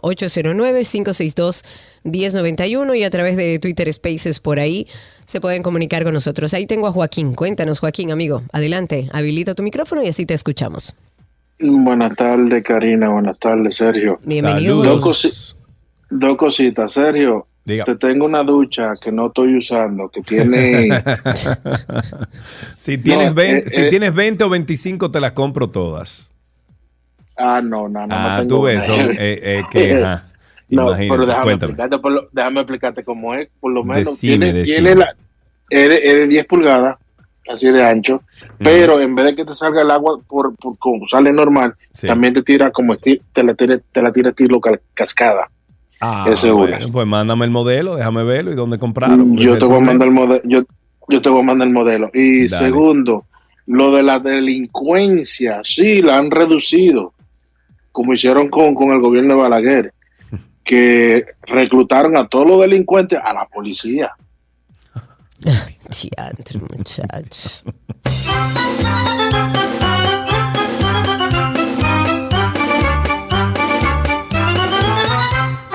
Tenemos a Jaime de nuevo en la línea. Vamos a ver. Buenas tardes, Jaime. Buenas tardes, Sergio. Hola, Karina. Saludos. Saludos, mi amigo. Cuéntanos. Hola, bienvenido.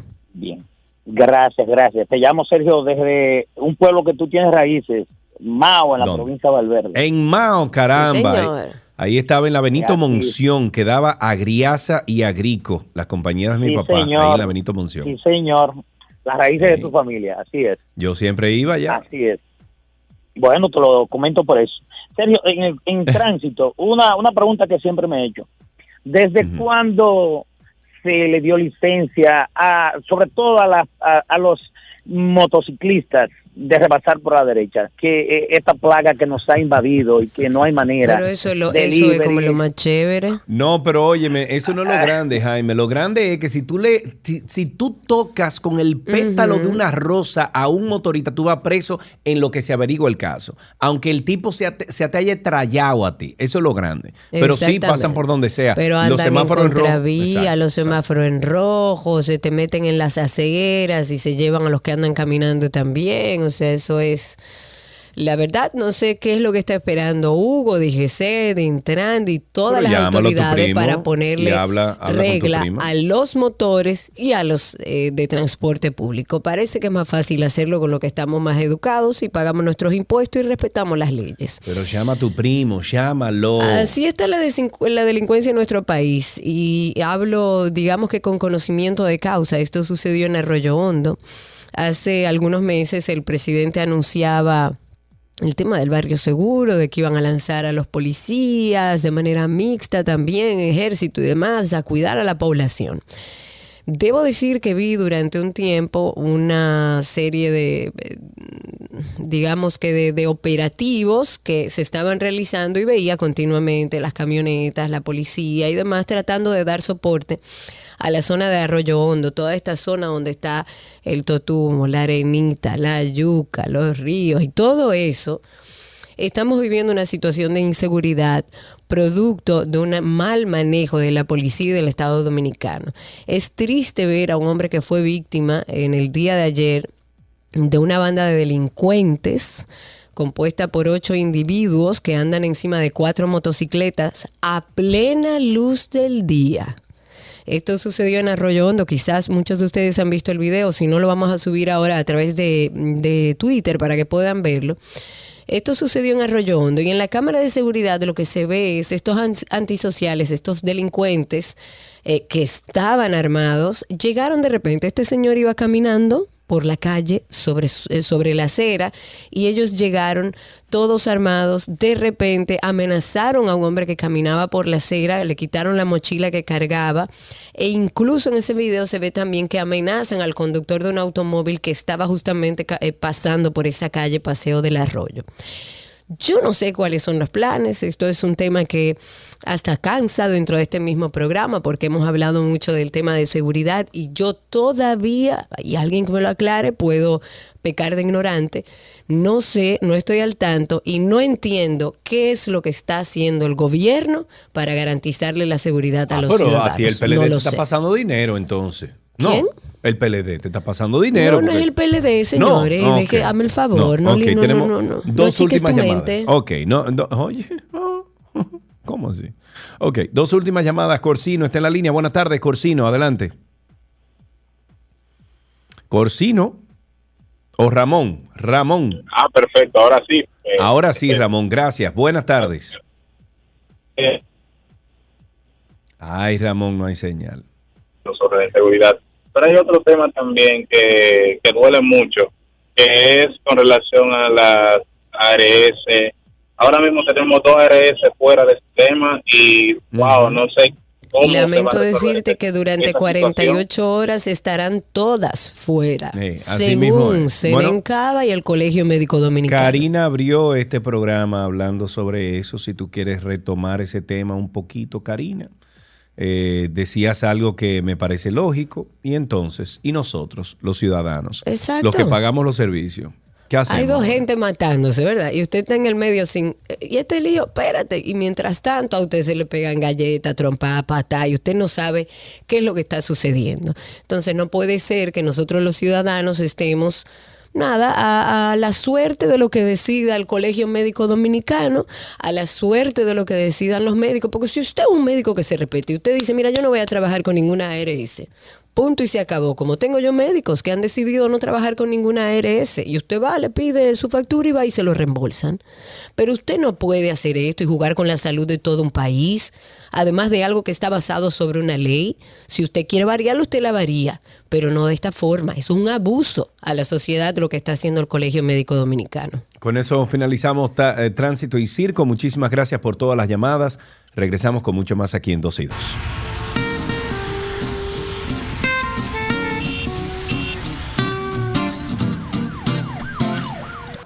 Lo que quieres está en 12 y 2.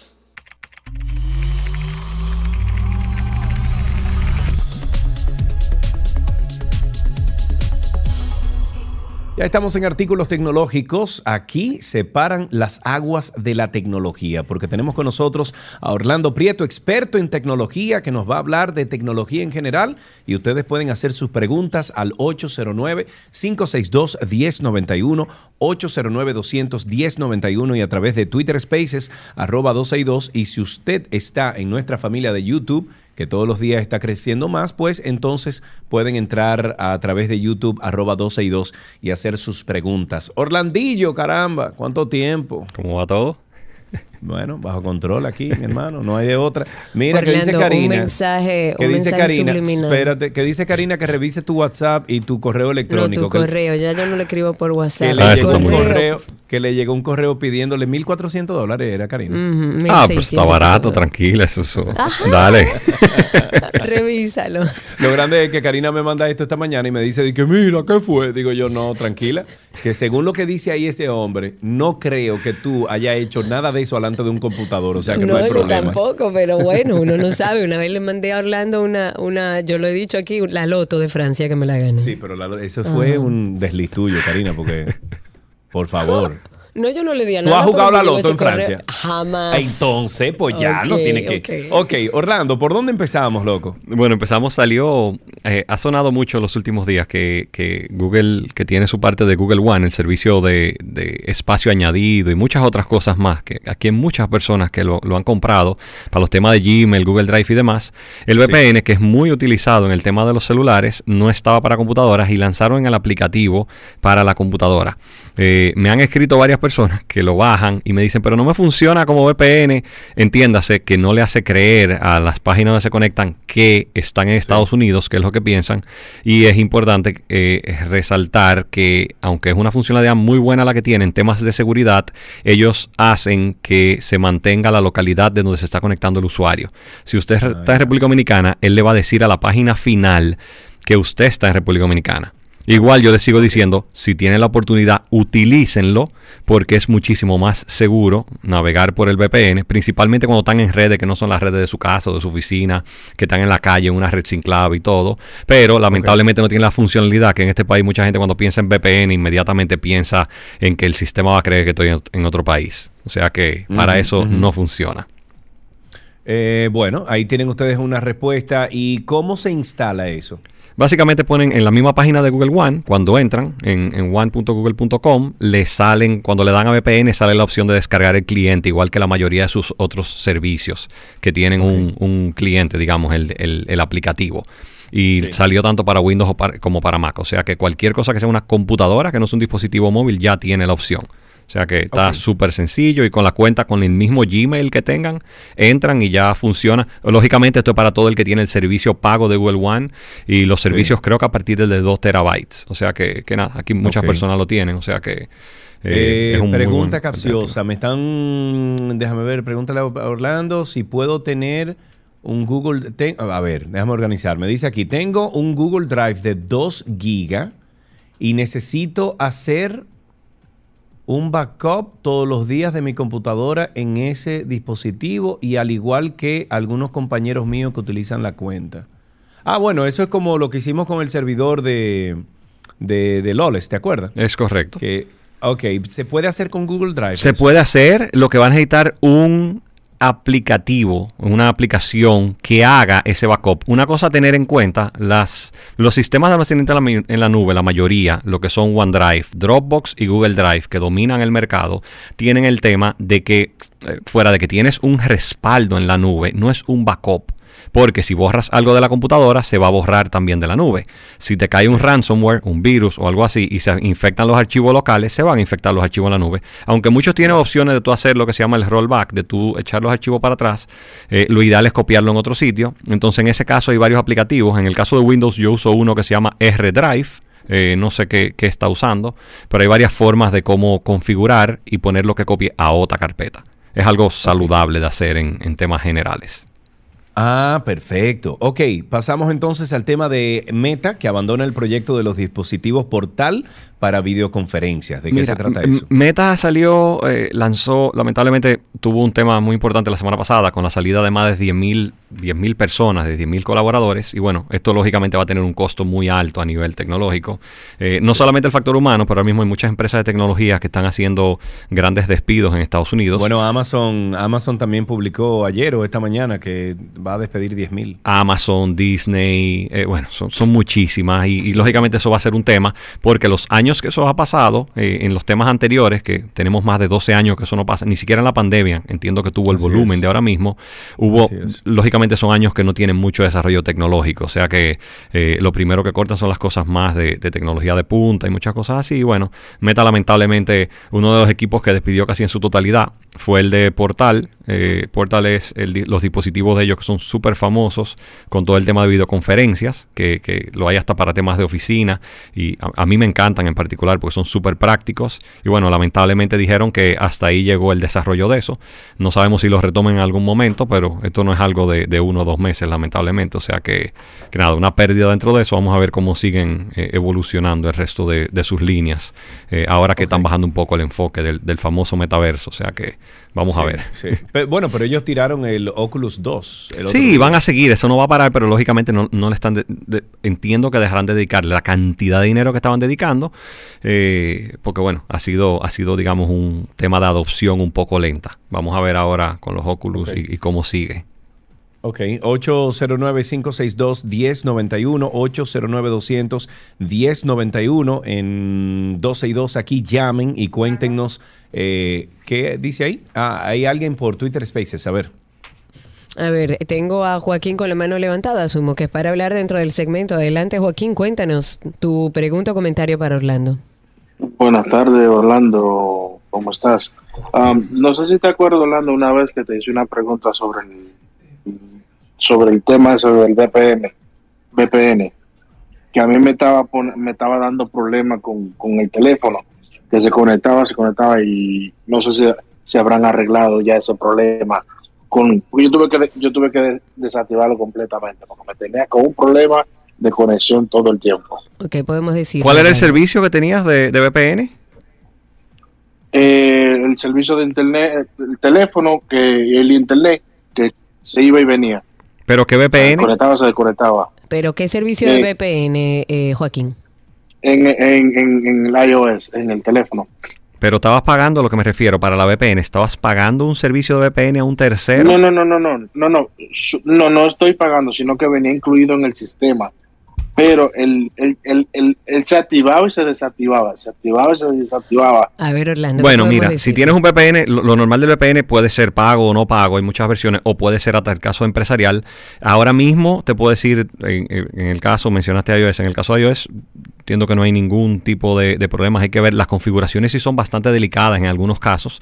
Hoy en día la, gran, la, mayor parte, la mayor parte de los servicios que pagas ya tienen una forma de autoconfiguración, tanto Android, iOS, oye, hasta Windows, cualquier sistema que aparezca. Sí.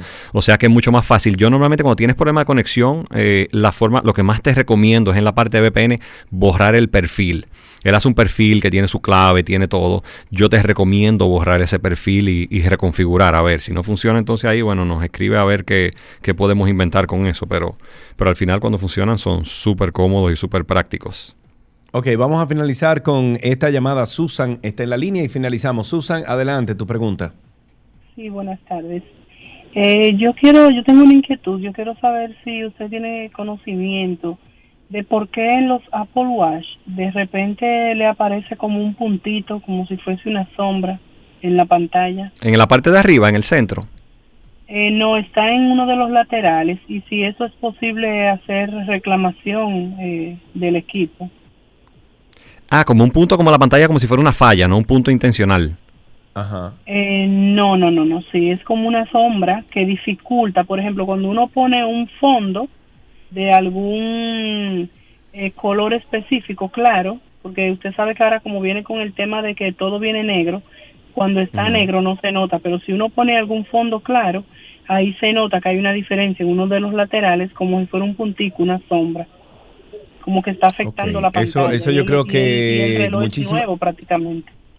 Ok, yo creo que eso habría que ya verlo personal, Exactamente. ¿verdad? Que sí, porque no se, no se eh, no se entiende muy bien cómo, cuál es el problema. Yo te recomiendo un, un centro de servicios, Apple es eh, autorizado. Es súper sí. bueno y, y, te recomiendo ver, porque si está en garantía y, y es un problema de fábrica, te, te, lo pueden muy posiblemente hasta te lo cambien. Te estoy hablando sin, sin saber ahora mismo si qué tipo de problema es.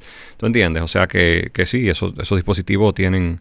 Eh, hay muchas formas de, repararlo dependiendo de lo que sea y bueno, y la garantía normalmente es muy, muy, muy buena. Ok, ya para finalizar, esta es, es, sencillita. Pregunta Jeremy, el tema del rastreo del iPhone en modo apagado en el país, ¿qué tal funciona? ¿Eso funciona? Porque eso es... Bueno, el tema de rastreo con el apagado se supone está funcionando bastante bien. Es un tema súper controversial. Había una noticia más importante de la semana pasada, es el caso de que a Google le acaban de poner una multa de casi 400 millones de dólares porque cuando decía que estaba apagado, y esto en el caso de tú decir no me rastrees, se descubrió uh -huh. que sí tenían tema de, de rastreos en, en, los casos de sí, Google pero Maps. tengo entendido que iPhone se maneja diferente. En el caso de iOS se maneja diferente. Cuando la apagas, técnicamente sí es totalmente apagado. Y en este caso, que asumo que está preguntando por el celular apagado, funciona, eso no tiene ningún tema de la localidad. Depende más del dispositivo. Y la mayoría de los dispositivos recientes de los últimos cuatro años, todos tienen la funcionalidad de que ya tienes rastreo aún con el celular apagado. Y peor okay. aún, que eso es súper interesante, porque sabes que aquí, si te roban el celular, lo primero que hacen es sacarle el SIM. En el caso de los eSIM, siguen con continuidad. O sea que Exacto. técnicamente quien se lo roba tendría que abrir el dispositivo y quitarle la batería. O sea que Correcto. cada vez se pone más difícil el, el tema de, del robo de celulares. ¿Tú eres eh, pro eSIM o no eSIM? Eh, entiendo que sí, aquí tenemos unas implementaciones nuevas, en, han funcionado súper bien las que hay, pero personalmente el, el eSIM es el futuro, eh, ha sí, tenido sí. una serie de temas en particular, no estoy hablando solo aquí, pero ya es una tecnología que está evolucionando bastante rápido y para mí, imagínate la comodidad, tú puedes tener hasta 4 o 5 SIMs configurados sí. en el celular y tú simplemente lo apagas y lo prendes. Tú tienes por ejemplo uno de Atlanta y cuando tú llegas allá, tú lo apagas el dominicano cuenta, y lo prendes lo que me di cuenta es que ayer, por ejemplo, estábamos haciendo el lanzamiento del iPhone 14 en una de las tiendas de Altis uh -huh. y me di cuenta que mmm, no todos los dispositivos tienen la posibilidad de tener dos antenas al mismo tiempo. Por ejemplo, yo tengo el iPhone 13 Pro y yo sí puedo tener dos antenas al mismo tiempo, o sea, dos números funcionando al mismo tiempo. El, es importante. Tengo el Altis y tengo sí. el Google Fi. Sin embargo, cuando se lo instalé a Gaby, el eSIM, o puede tener Google o puede tener eh, el de Altis, en pero el no los dos. caso de los iPhones, solo para que sepas, es lo que se llama Dual Standby. Entiéndase, si tú tienes dos SIM y los dos están activados, si estás hablando por uno, el otro ni siquiera te suena lo que vendría siendo la doble línea, entre comillas. Entiéndase, a la persona le sale directo al buzón como si no estuviera, porque la antena usa uno de los dos a la vez. Si, es, okay. si no estás usando ninguno, te puede entrar por cualquiera de los números. Excelente. Bueno, de eso lo vamos a seguir hablando porque eso es un tema nuevo. Orlando, muchísimas gracias. Un abrazo, amigo. Igualmente. Hasta luego. Ustedes pueden continuar esta conversación con Orlando Prieto a través de sus redes sociales, arroba Orlando Prieto. Muy buena suerte si él interactúa con ustedes. Hasta aquí, artículos tecnológicos.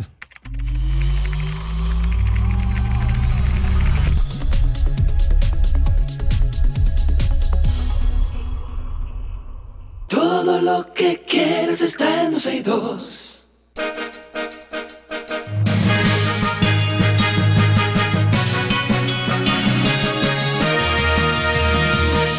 Para finalizar, algunas uh, noticias actualizadas. La ONAMET informó este martes que tendremos aguaceros en horas de la tarde como consecuencia de una vaguada en nuestra zona de pronóstico y se mantienen los niveles de alertas. El Fideicomiso Propedernales, con el apoyo de la Dirección General de Alianzas Público-Privadas, convocó de manera formal a todas las personas jurídicas nacionales o extranjeras a participar en el proceso competitivo para seleccionar un socio estratégico a los fines de capitalizar y desarrollar en sociedad el destino turístico de Cabo Rojo.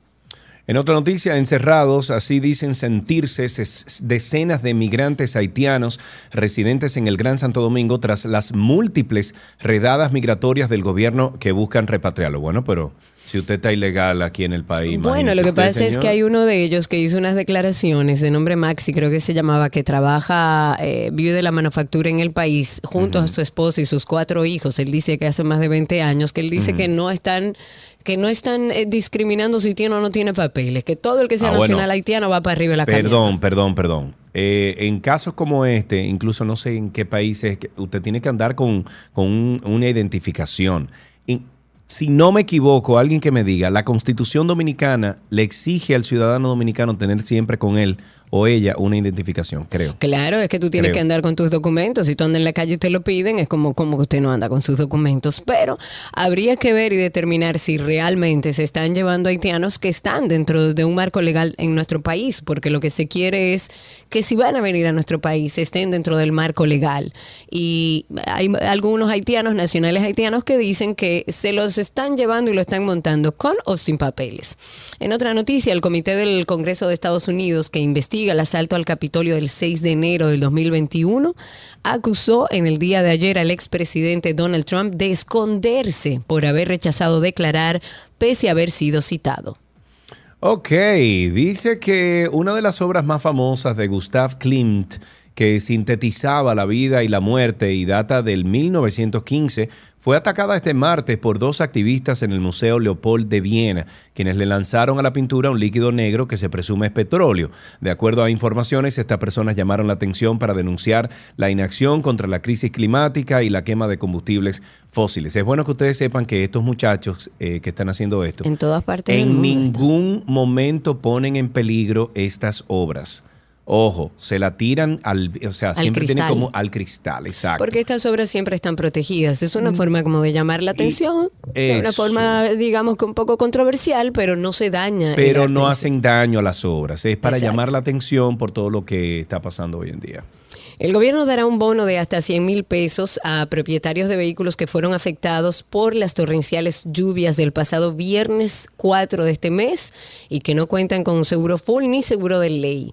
Los requisitos que deben presentar los dueños de estos vehículos está la cédula de identidad, por si se le hundió su vehículo, datos del vehículo, seguro, llenar una serie de formularios, datos de los reclamantes, datos del siniestro y copia del marbete vigente a la fecha del 4 de noviembre. Las autoridades indicaron que no se van a recibir solicitudes incompletas y yo digo, y que me perdone el afectado, pero yo digo que si usted no tenía seguro, usted estaba dentro de la ilegalidad. Entonces, yo puedo quizás a una persona que tiene un seguro de ley que no le cubre nada de esto porque está hecho y diseñado solamente para daños a, a daños a terceros y bueno, yo te ayudo, te colaboro porque tú no tienes para pagar otro tipo de seguro. Pero el que no tenía seguro, ya él sabe el riesgo que estaba asumiendo. Así es. Hasta aquí estas noticias actualizadas en 12 y 2.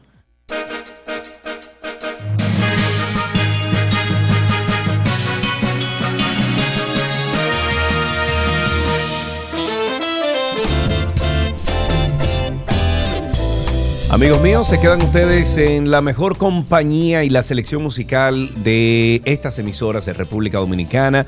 Aquí tenemos eh, música de los 80, de los 90, de los 2000, de los tiempos actuales. Shelly se queda con ustedes. Sí, señor, y por supuesto que seguimos invitándolos a que escuchen nuestro podcast de Karina y Sergio After Dark. También pueden escuchar el de 12 y 2, está en todas las plataformas si quiere escuchar una parte en específico. Pero también está Karina y Sergio After Dark. Una forma fácil de buscar nuestro podcast también es buscarnos en Instagram. Estamos como Karina y Sergio After Dark y por ahí hay un enlace directo a todo el contenido. Será hasta mañana. Chao, chao.